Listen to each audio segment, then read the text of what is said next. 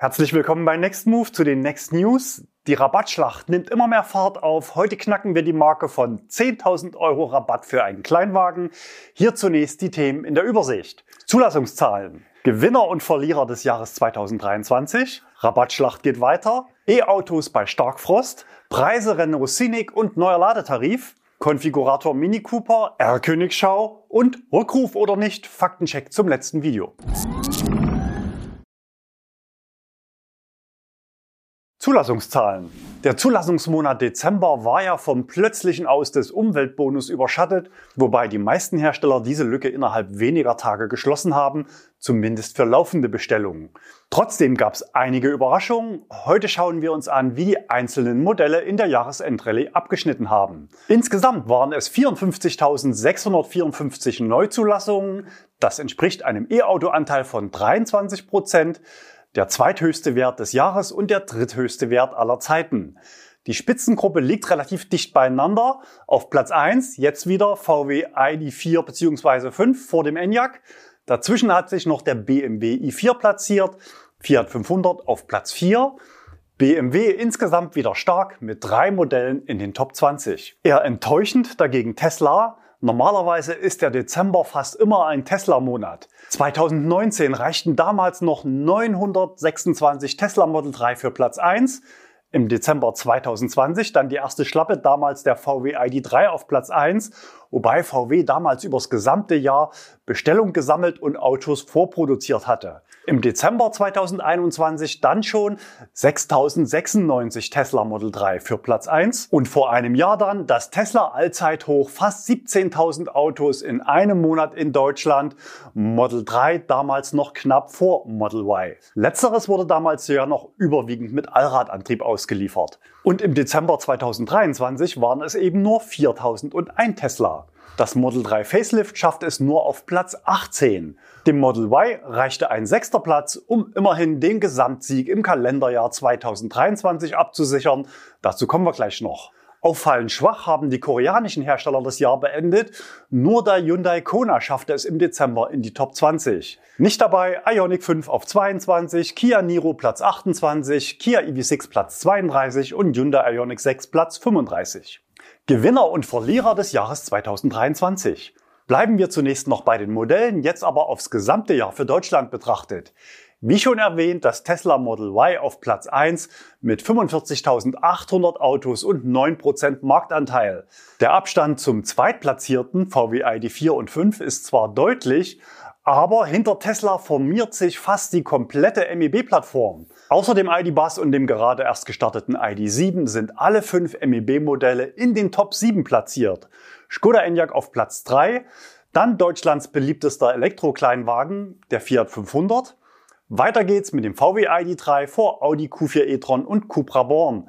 Dann erst auf Platz 8 das Tesla Model 3, im letzten Jahr war es Platz 2. Auf Platz 9 der iX1 als erster BMW, der Mercedes EQE auf Platz 12, insgesamt drei Mercedes-Modelle in den Top 30. MG4 Platz 13, Dacia Spring auf 15, dann zweimal Hyundai, erst Kona, dann Ioniq 5, Opel Corsa und Mokka landen auf den Plätzen 11 und 18.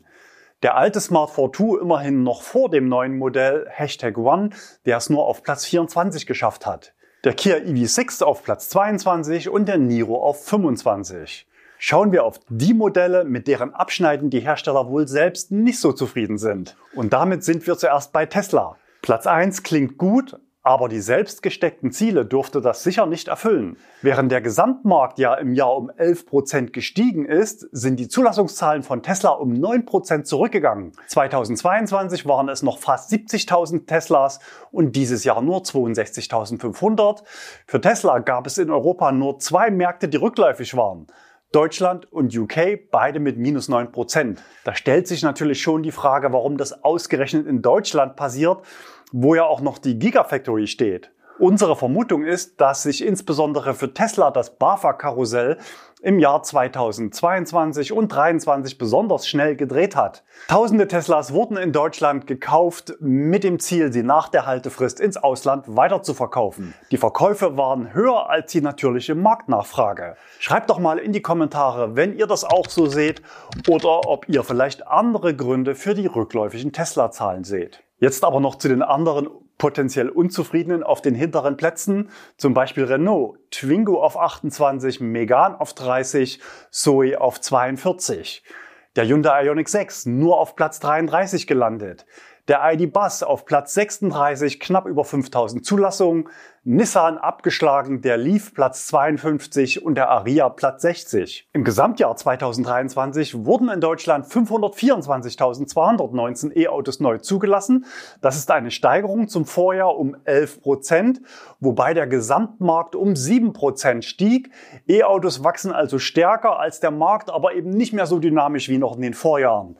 Der relative Marktanteil ist mit 18,4 Prozent gegenüber dem Vorjahr mit 17,7 7% nur leicht gestiegen. Wer hätte das gedacht? Wir machen ja auch gerne Prognosen zur Marktentwicklung. Schauen wir doch mal zurück, wer da die besten Prognosen für das Jahr 2023 abgegeben hatte.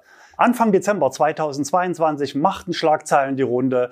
Dudenhöfer befürchtet Halbierung der Verkaufszahlen bei E-Autos wobei E-Autos nach seiner Lesart ja auch Plug-in-Hybride sind, für die es ja letztes Jahr schon keine Förderung mehr gab. Seine Prognose damals 484.000 E-Autos für 2023, wohlgemerkt Elektro und Plug-in zusammen. Die Realität landete aber bei fast genau 700.000 Autos, also ca. 45 Prozent mehr als von ihm prognostiziert. Wir lagen da schon besser, auch ohne angeschlossenes Forschungsinstitut. Mitte Dezember 2022 hatten wir in einer Überschlagsrechnung zum Budget des Umweltbonus eine Gesamtzahl von 550.000 reinen E-Autos geschätzt. Zwar keine Punktlandung, aber mit 5% Abweichung relativ nah an den 524.219. Zwei Monate später wagte sich dann auch der Verband der Automobilindustrie an seine Marktprognose. Bei Plug-in-Hybriden schätzte man 255.000, da lag man deutlich daneben. Es wurden dann doch nur ca. 176.000. Hier war der Einbruch also stärker als dort prognostiziert, für uns aber nicht unerwartet. Für viele Privatkunden sind Plug-in-Hybride schlicht preislich unattraktiv geworden. Die Antriebsform wird getragen von der 0,5% Regel in der Dienstwagenbesteuerung. Das reichte 2023 nur noch für 6% Marktanteil.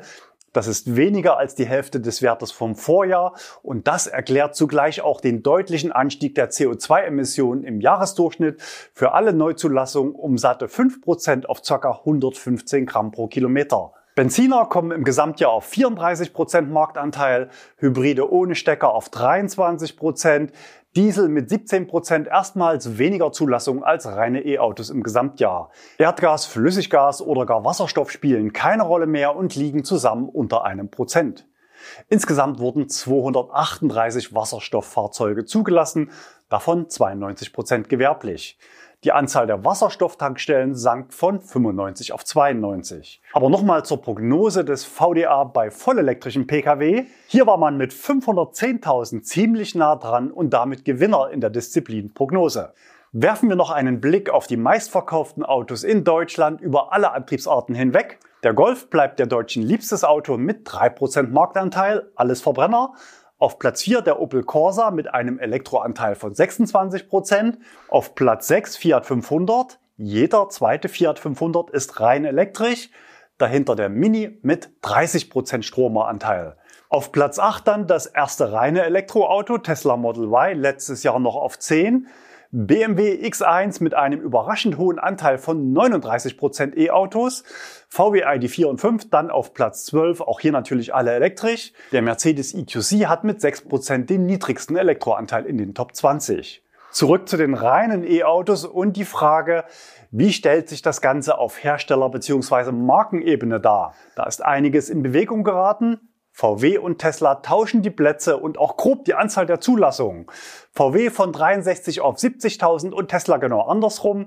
Dahinter BMW etwas über 40.000, Mercedes knapp 37.000, Audi knapp 30.000 E-Autos. Bemerkenswert dabei ist, dass Tesla der einzige nicht deutsche Hersteller in den Top 5 ist. Im letzten Jahr war Volkswagen der einzige deutsche Hersteller in den Top 5. Hyundai, Fiat und Opel waren allesamt vor den deutschen Premium-Herstellern BMW, Mercedes und Audi. Die landläufige Meinung, dass die deutschen Hersteller den Anschluss beim Thema Elektro verloren hätten und durchgereicht werden, trifft zumindest im Heimatmarkt Deutschland derzeit nicht zu. VW konnte mit seinen Konzernmarken den Marktanteil von 25 auf 27 Prozent erhöhen. BMW verdoppelte den Anteil von 4 auf 8 Prozent. Mercedes erhöhte den Anteil von 5 auf 7 Prozent. Deswegen haben wir nochmal genauer hingeschaut und uns bei den einzelnen Herstellern die Anteile von Elektroautos am Gesamtverkauf angeschaut und das mit dem letzten Jahr verglichen. Ganz vorn sind natürlich Marken, die nur E-Autos verkaufen. Spannend wird es aber auf den Plätzen 5 bis 9 bei den Marken Fiat, Renault, Peugeot, Hyundai, Mini. Alle Marken mit zahlenmäßig hohen Marktanteilen bei zugleich hohen Quoten im Bereich von 29 bis 38 Prozent zugelassenen E-Autos, gemessen am Absatz in Deutschland im Vorjahr.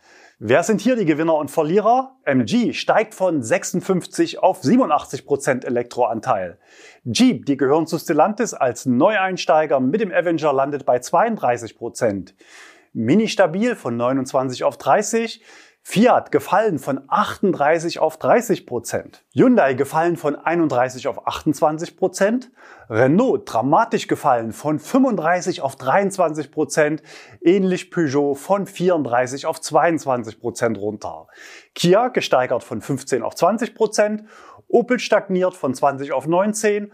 Volvo hoch von 13 auf 19 Prozent. Und wie sieht's unterhalb der Durchschnittsmarke von 18,4 Prozent aus? Dacia verliert von 24 auf 18%, Prozent, Porsche stabil von 16 auf 17, BMW deutlich verbessert von 11 auf 17%, Prozent, Skoda auch besser von 8 auf 14%. Prozent. Die 7000 mehr E-Autos bei VW bringen eine Steigerung von 13 auf knapp 14%, Prozent, Mercedes von 10 auf 13%, Prozent, Seat Cupra leicht besser von 11 auf 13%, Prozent Audi und Citroën relativ stabil bei 12 und 13 Prozent.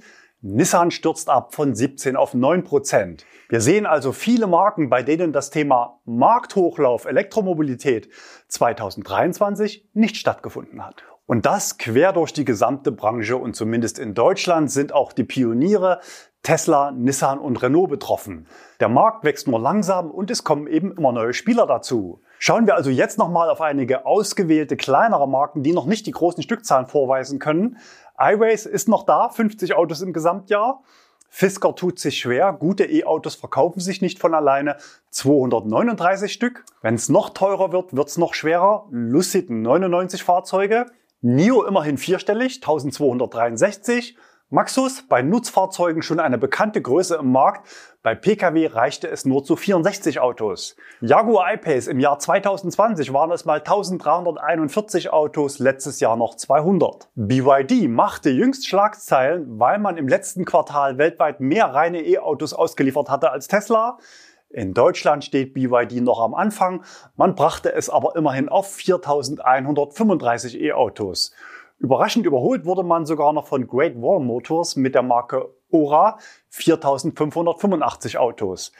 Beide Marken haben es als Neulinge nicht leicht und haben 2023 im großen Umfang versucht, Fahrzeuge bei Autovermietungen oder Abo-Anbietern zu platzieren. Zumindest spricht eine massive Zulassungsrelle im August für einen Abverkauf von Lagerfahrzeugen an Gewerbekunden. Beide Marken haben allein im Monat August knapp 50 Prozent ihres Jahresergebnisses erzielt, was ganz bestimmt kein Zufall war. Tja, und wie geht's 2024 weiter? Schwer zu sagen. Umweltbonus weg, Kauflaune mies, die Regierung ist zerstritten und wird nur noch von der Angst vor Neuwahlen zusammengehalten. Die politische Stimmung ist aufgeheizt und die Europawahlen könnten europaweit die Mehrheitsverhältnisse deutlich verschieben. In so einer Phase sind Prognosen natürlich schwierig. Einige wagen sich aber schon aus der Deckung.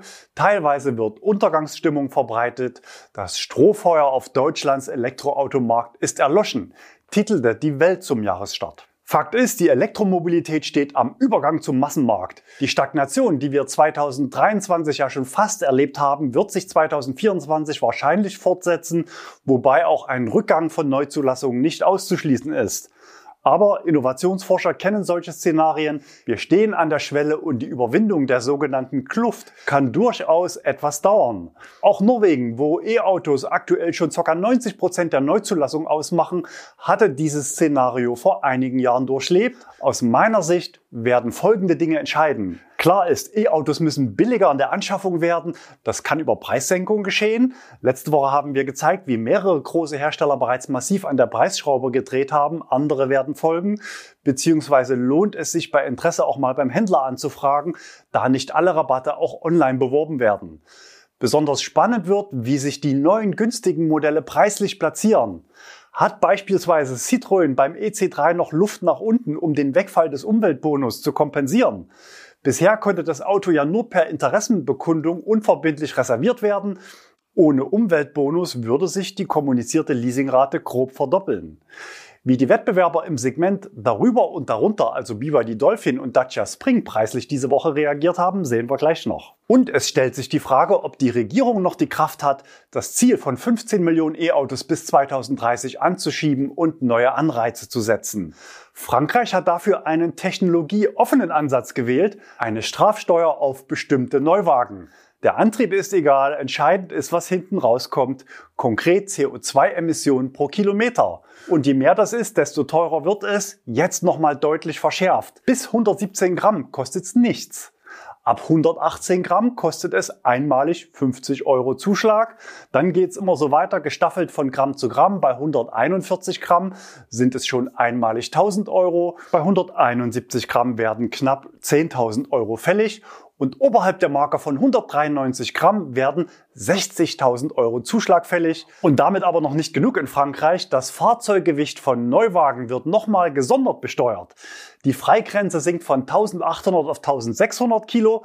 Darüber kostet jedes Kilo 10 Euro. Auch interessant, die Liste der förderfähigen Elektroautos wurde in Frankreich überarbeitet. Autos made in China sind seit dem 1. Januar nicht mehr förderfähig. Der offizielle Grund liegt in dem hohen CO2-Ausstoß bei der Produktion, unter anderem durch den Transportweg und den Strommix in China. Nicht mehr förderfähig sind also zum Beispiel das Tesla Model 3, der Dacia Spring, der ja sogar zu einem französischen Mutterkonzern gehört, oder auch der MG4. Rabattschlacht geht weiter. Wie stark wird das plötzliche Auslaufen des Umweltbonus und die aktuelle Verunsicherung mit resultierend mieser Kauflaune Auswirkungen auf den Hochlauf der Elektromobilität haben? Diese Frage beantworten maßgeblich natürlich die Hersteller über die Preise, zu denen sie ihre E-Autos anbieten. Dem Absatz wenig förderlich sind zudem aktuell die hohen Zinssätze bei Leasing oder Finanzierung. Aber die preislichen Reaktionen, mit denen unter anderem VW und Renault ins neue Jahr gestartet sind, waren durchaus beachtlich. Diese Woche haben weitere Hersteller nachgezogen und teilweise noch einen draufgesetzt. Sichern Sie sich jetzt 10.000 Euro Elektrobonus, ganz gleich, ob Sie bar kaufen, leasen oder finanzieren möchten. Das Angebot gilt für den Dacia Spring bei Zulassung bis zum 31. März. Hier geht es also weniger um konfigurierte Bestellungen, sondern wohl eher um Lagerräumung. Zum anderen war der Spring im Zuge des Umweltbonus in Deutschland relativ hoch eingepreist zum Marktstart lag der Listenpreis bei gleicher Ausstattung ja um 3000 Euro über dem in Frankreich.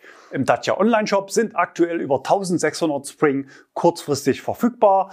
Die günstigsten Angebote starten dort aktuell im Bereich von ca. 15.000 Euro inklusive Überführung.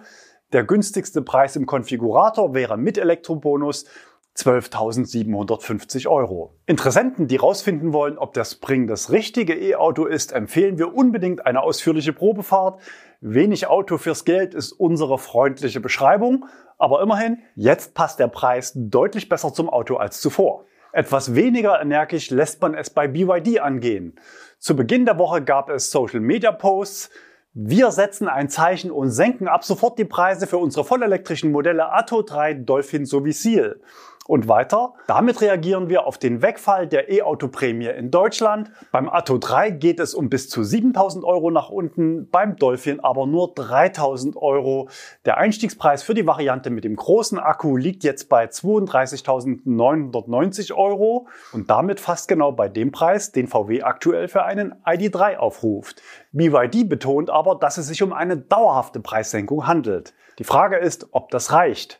Denn die bisherige interne Preisliste weist für dieses Modell ja noch den alten Herstelleranteil von 2250 Euro netto aus. Wenn ich also die neuen Preise auf dieser Basis vergleiche, ergibt sich beim Dolphin in der günstigsten Variante lediglich eine Preissenkung von 323 Euro. Der Atto 3 startet jetzt bei knapp 38.000 Euro und der Seal bei knapp 45.000 Euro. Und Tesla? Lässt weiter auf eine Reaktion warten. Bereits letzte Woche haben wir hier auf dem Kanal eine Preisprognose in den Raum gestellt und den Freitag als möglichen Termin zur Umstellung im Konfigurator genannt. Bis Redaktionsschluss erfolgte aber noch keine Änderung der Preise. Vielleicht wartet man ja noch bis zum Wochenende, um vor einer Preisänderung die Widerrufsfrist für 2023 ausgelieferte Autos komplett ablaufen zu lassen. Das wiederum würde dafür sprechen, dass es wie von uns erwartet einen deutlichen Sprung nach unten gibt, denn 4.500 Euro Rabatt gab es ja schon in den letzten Dezembertagen. E-Autos bei Starkfrost. Dazu gab es Zuschauerpost von Tom. Seit einigen Tagen herrschen in Skandinavien Temperaturen von minus 20 bis minus 40 Grad. Auf den Autobahnen bleiben dort Fahrzeuge in Schneeverwehung liegen, auch über Nacht. Wie lange würde das wohl gut gehen, wenn überhaupt? Zuerst die Frage, wie lange man im Stau stehen kann. Also bei minus 5 Grad habe ich das schon mal selbst über einen Zeitraum von 10 Stunden getestet. Das Video gab es vor 5 Jahren hier auf dem Kanal. Ergebnis damals, ein vollgeladener Akku hätte für über 3 Tage Standheizung gereicht. Ein Dieselfahrzeug hätte eine ähnliche Laufzeit wobei Standgas bei Dieselfahrzeugen oft nicht ausreicht, um den Innenraum ausreichend zu heizen. So wurde es zumindest damals unter dem Video kommentiert. Temperaturen unterhalb minus 20 Grad sind aber nochmal eine andere Hausnummer. Wir reden da nicht mehr über Reichweite, sondern eher über Systemgrenzen, vor allem für den Akku. Die gute Nachricht zuerst, E-Autos funktionieren auch bei minus 40 Grad, so wie dieser Social Media Post eindrucksvoll zeigt. Aber was ist, wenn Autos länger solchen Temperaturen ausgesetzt sind? Zu diesem Thema gab es vor längerer Zeit Videos auf dem Kanal Finnland Toni. Zuerst ein Test, ob das Auto bei minus 35 Grad am nächsten Morgen noch startet. Der Tester begrüßt seine Zuschauer im T-Shirt. So schlimm kann es also nicht sein und natürlich lief auch das Auto. Einige Tage später dann ein Test bei minus 40 Grad, dann schon ordentlich gekleidet. Der Akku wurde über Nacht geladen und hatte daher nur minus 25 Grad und natürlich ist das Auto gestartet. Es folgte ein weiteres Video mit einem Reichweitentest bei minus 34 Grad auf verschneiten Straßen, wobei er dem Auto sichere 250 Kilometer bescheinigt. Wer sein E-Auto unter solchen Extrembedingungen nutzen möchte, sollte vor Anschaffung mal einen Blick ins Datenblatt oder die Bedienungsanleitung werfen. Dort schreibt Tesla zum Beispiel, für eine bessere langfristige Leistung setzen Sie das Model Y nicht länger als 24 Stunden hintereinander Umgebungstemperaturen von über 60 oder unter minus 30 Grad aus. Auf Deutsch, wenn ihr nachts minus 40 Grad habt und tagsüber kurzzeitig mal wärmer als minus 30, dann wäre diese Empfehlung erfüllt. Was sagen andere Hersteller? Bei VW habe ich keine Schwellenwerte gefunden, sondern nur allgemeine Hinweise. Die Hochvolt-Batterie stellt bei einer sehr niedrigen Temperatur weniger Leistung zur Verfügung. Wenn zusätzlich der Ladezustand niedrig ist, kann die Fahrleistung kurze Zeit nach dem Losfahren stark eingeschränkt sein. Außerdem wird empfohlen, unterhalb von minus 15 Grad die Standklimatisierung regelmäßig zu nutzen, damit der Akku mit geheizt wird. Beim Hyundai Ioniq 5 habe ich lediglich folgenden Hinweis gefunden. Die Vorwärmanlage der Hochvolt-Batterie funktioniert jedoch möglicherweise nicht, wenn die Batterietemperatur unter minus 35 Grad fällt. Hier wird also konkret von Batterietemperatur gesprochen und nicht von Umgebungstemperatur. Außerdem wird empfohlen, beim Fahren mit Anhänger bei Frost den Akku oberhalb von 50 Prozent zu laden, da es sonst an Steigungen zu einem Leistungsverlust kommen könnte. Beide Punkte sind ja also eher Jammern auf hohem Niveau. Eine echte Untergrenze habe ich auch bei Hyundai nicht gefunden. Bei Mercedes wird unter dem Menüpunkt Systemgrenzen lediglich allgemein auf niedrige Temperaturen verwiesen. Aktuell ist ja auch bei uns richtig kalt, wenn auch keine minus 40 Grad, aber allemal kalt genug, um den Verbrauch des E-Autos zu erhöhen und die Reichweite deutlich zu reduzieren. Daher möchte ich euch heute noch ein paar kurze Alltagstipps geben, wie ihr euren Verbrauch bei kalten Temperaturen signifikant senken könnt und damit mehr Reichweite und geringere Stromkosten habt. Die Hauptverbrauchsfaktoren im Winter sind aus meiner Sicht, und zwar in dieser Reihenfolge, der kalte Akku, also nicht zwingend die Außentemperatur, sondern die Temperatur im Inneren der Batterie, dann die Innenraumheizung und dann erst der Rollwiderstand der Winterreifen. Bleiben wir für den ersten Tipp gleich bei den Reifen. Der Luftdruck Bei Kälte sinkt der Luftdruck in den Reifen. Wer mit zu wenig Luftdruck fährt, hat einen höheren Verbrauch und die Sicherheit leidet auch. Zweitens Schnee entfernen. Eine dicke Schneeschicht auf der Fronthaube oder dem Dach erhöht den Luftwiderstand dramatisch. Vor allem auf langen Strecken und bei schneller Fahrt steigt der Verbrauch deutlich. Drittens warm parken. Wenn du kannst, dann stell dein Auto warm ab, zum Beispiel in einer Garage oder im Parkhaus, damit der Akku nicht durchfriert. Das bringt richtig viel. Viertens, Ladevorgang so timen, dass das Auto pünktlich zur Abfahrt voll ist, dann startest du mit einem warmen Akku, weil der beim Laden warm wird. Fünftens, nicht leer abstellen. Stell dein Auto nicht mit fast leerem Akku über mehrere Stunden oder sogar über Nacht ab. Wer seinen warm gefahrenen Akku unter 10% Ladestand abstellt, für den könnte es am nächsten Morgen ein böses Erwachen geben, nämlich dass das Auto nicht mehr fährt. Im Winter also möglichst nicht unter 30% abstellen, zumindest nicht bei frostigen Nächten. Sechstens, Auto vorheizen, möglichst direkt aus der Wallbox, dann auch gerne ein paar Grad mehr einstellen, als man sonst eingestellt hat. Siebtens, sinnvoll heizen, also zum Beispiel Umluft beim Aufheizen, sofern die Scheiben frei sind. Manche Fahrzeuge bieten auch eine Driver-Only-Funktion für Alleinfahrer. Fenster geschlossen halten und angemessen kleiden. Achtens, nutze Sitz- und Lenkradheizung. Beides verbraucht nur sehr wenig Strom und platziert die Wärme direkt am Körper. In Folge kann die Innenraumtemperatur etwas geringer eingestellt werden. Der Eco-Modus macht das Auto an sich nicht sparsamer, sondern erleichtert es lediglich dem Nutzer, das Auto sparsamer zu bewegen. Und wenn euch im Eco-Modus zu kalt ist im Auto, dann müsst ihr den Eco-Modus ausschalten, weil manchmal die Heizung nicht hochgeht. Bei Kletter die Rekuperation des Autos auf gering oder ausstellen. Manche Autos steuern das auch intelligent von selbst. Dazu haben wir übrigens auch schon mal ein Testvideo gemacht, das ich dir oben verlinke. Wenn dich alle meine Tipps zur maximalen Winterreichweite interessieren, dann schau dir im Anschluss gerne noch unser Wintervideo an. Es wurde über 200.000 Mal aufgerufen und wir haben viel positives Feedback bekommen. Dort gibt's in Summe 33 Tipps, die dich zum Winterprofi machen und bares Geld wert sind. Für mich ist im Winter übrigens am wichtigsten, dass ich nie in ein kaltes Auto einsteigen muss und die Scheiben zum Fahrtantritt immer frei sind, während ich früh oft andere Autos sehe, die von außen vereist und von innen beschlagen sind. So sollte man eigentlich nicht in den Tag starten. Wenn dir unsere Videos zur Elektromobilität gefallen, dann belohne uns gerne mit deinem Kanal-Abo. Das würde mich sehr freuen. Preise Renault Scenic und neuer Ladetarif. Der neue Scenic E-Tech Electric bietet deutlich mehr Platz als die bisherigen Volumenmodelle bei Renaults Elektroflotte und er ist ab sofort bestellbar. Die Preise starten ab 41.400 Euro, wobei der Händler vermutlich noch etwas Luft nach unten hat. Angeboten werden zwei Antriebsvarianten in insgesamt fünf verschiedenen Ausstattungslinien. Der kleine Akku mit 60 Kilowattstunden bietet 430 Kilometer Reichweite, der große Akku mit 87 Kilowattstunden immerhin 625 Kilometer. Der Frontantrieb leistet in Verbindung mit dem kleinen Akku 125 kW, beim großen sind es 160 Kilowatt. Beide Varianten können serienmäßig mit 22 kW Wechselstrom aufgeladen werden. Schnelles Laden erfolgt mit 150 bzw. 130 kW. Die Ladezeiten von 15 auf 80 Prozent sind mit 32 und 37 Minuten angegeben. Erfreulich hoch für ein Familienauto ist die Zuladung mit über 500 Kilo zusätzlich zu den 75 Kilogramm des Fahrers in beiden Varianten. Beide Varianten dürfen zudem gebremste Anhänger bis 1100 Kilo ziehen, ungebremst 750 Kilo. Der Kofferraum bietet 545 Liter Volumen, umgeklappt bis zu 1670 Liter. Stützlast und Dachlast sind mit 80 Kilogramm angegeben.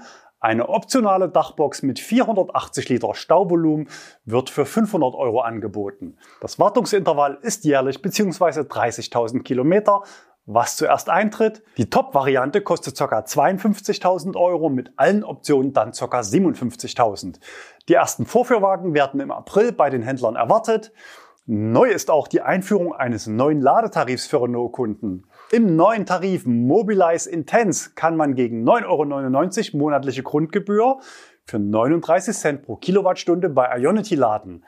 Das Paket ist monatlich buchbar bzw. kündbar. Für andere Ladestationen gelten im Tarif 9% Rabatt, wobei es da kein einheitliches Preismodell gibt. Die Aktivierung des Charge Pass und die Tarifauswahl erfolgen in der MyRenault App. Konfigurator für den Mini Cooper. Im September letzten Jahres wurde im Zuge der IAA die nächste Generation des Mini Cooper vorgestellt. Und die ist jetzt nur noch elektrisch unterwegs. Diese Woche wurde der Konfigurator fürs Facelift freigeschaltet. Der Marktstart soll allerdings erst im Mai erfolgen. Neu ist unter anderem, dass der Mini Cooper E aus einer Kooperation mit dem chinesischen Hersteller Great Wall Motors hervorgeht. Der Cooper E hat jetzt 135 kW Leistung und eine 40,7 Kilowattstunden Batterie. Damit liegt die Reichweite bei 305 Kilometern. Der Cooper SE kommt mit 160 kW Leistung und einer 54,2 Kilowattstunden Batterie für 402 Kilometer Reichweite. Beide Varianten bieten 11 kW AC-Ladeleistung und schnelles Laden mit 75 bzw. 95 kW Leistung in der Spitze. Damit sollen die Modelle unter 30 Minuten von 10 auf 80 Prozent geladen werden können. Außerdem verfügen beide Cooper-Modelle über eine Vorkonditionierung, um schnelles Laden wetterunabhängiger zu ermöglichen. Der Mini Cooper E startet bei 32.900 Euro und hat serienmäßig LED-Scheinwerfer, 16 Zoll Alufelgen, eine 2-Zonen-Klimaautomatik und diverse Fahrerassistenzsysteme. Insgesamt können fünf Ausstattungspakete gewählt werden zwischen 990 Euro und 8.160 Euro Aufpreis.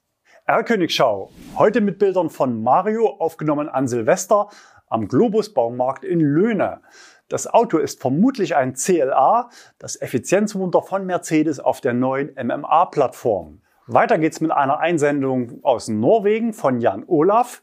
Die Zuordnung zu einem koreanischen Auto kann gesichert über die verwendeten Kennzeichen erfolgen. Sehr wahrscheinlich ist es ein Hyundai Ioniq 7. Dasselbe Auto war einige Tage später wieder in Deutschland, hier gesichtet von Sandra und Alex auf der A46 in der Nähe von Hilden. Rückruf oder nicht? Faktencheck zum Video. Wer es noch nicht gesehen hat, wir haben uns damit auseinandergesetzt, wann die Bremslichter eines E-Autos leuchten dürfen und wann nicht. Anlass war, dass ich bei meinem Kia EV6 GT häufig Situationen im Alltag erlebe, bei denen die Bremslichter über einen sehr langen Zeitraum leuchten, ohne dass das Auto nennenswert verzögert wird, im Extremfall über mehrere Kilometer. Die Folge ist, dass nachfolgende Fahrzeuge dann keinen Unterschied mehr sehen können, wenn ich dann plötzlich doch mal bremse und bei Dunkelheit natürlich auch geblendet werden. Der Hyundai Ioniq 6 verhält sich sehr ähnlich. Hier reicht im Segelmodus sogar ein kurzes Antippen des Bremspedals, um die Bremslichter dauerhaft leuchten zu lassen. Fraglich ist, ob das Verhalten der Fahrzeuge normkonform ist, weil das entsprechende Regelwerk den Herstellern sehr viele Freiheiten einräumt. Fakt ist aber, das Thema ist hochrelevant. Selten hat ein Video so viele Kommentare bekommen und selbst abseits von YouTube gab es jede Menge Zuschauerpost. Die meisten stimmen mir zu, so wie es ist, ist es extrem unbefriedigend. Sollte es aber dennoch normkonform sein, müsste man eigentlich sogar das Regelwerk anpassen, damit sowas zukünftig nicht mehr möglich ist. Fakt ist aber auch, die koreanischen Hersteller haben beim Thema Ansteuerung der Bremslichter echt ein Thema und sind offenbar noch auf der Suche nach einer guten Lösung. Die einzelnen Modelle der letzten Jahre verhalten sich diesbezüglich sehr unterschiedlich. Viele Besitzer von normalen Kia EV6, also ohne GT-Antrieb wie meiner, berichten in den Kommentaren genau das Gegenteil, nämlich dass sie der Meinung sind, dass das Auto in bestimmten Situationen bei Verzögerung kein Bremslicht ausgibt. Auch Zuschauer Wolfgang beschreibt für seinen Niro EV ein ähnliches Verhalten. Befinde ich mich im iPedal-Modus, geht das Bremslicht erst an, wenn man ganz vom Spaßpedal weggeht. Das Auto verzögert aber vorher schon sehr stark und es wäre sicher kein Schaden, wenn der nachfolgende Verkehr gewarnt würde. Oder hier bei Facebook ein EV6-Besitzer, iPedal und den Fuß leicht auf dem Fahrpedal lassen, bremsen mit massiver Verzögerung ohne Bremslicht bis zum Stillstand. Für diesen Sachverhalt gibt es im Regelwerk aber einen klaren Richtwert und man müsste tatsächlich eine Messung durchführen, um zu prüfen, ob der Verzögerungswert für das verpflichtende Aktivieren der Bremslichter bei diesem Ablauf erfüllt ist. Aber nicht nur Kia Hyundai Besitzer melden sich in den Kommentaren zu Wort, auch die Besitzer anderer E-Autos sind teilweise unzufrieden mit dem, was das eigene Auto an Signalen nach hinten sendet. Wenn du dich beruflich mit solchen Themen beschäftigst, dann lohnt es sich auf alle Fälle auch die Kommentare mit durchzulesen. Wenn ihr das Video noch nicht gesehen habt, dann schaut es euch heute im Anschluss gerne noch an. Ich sage Tschüss, bleibt gesund und fahrt elektrisch.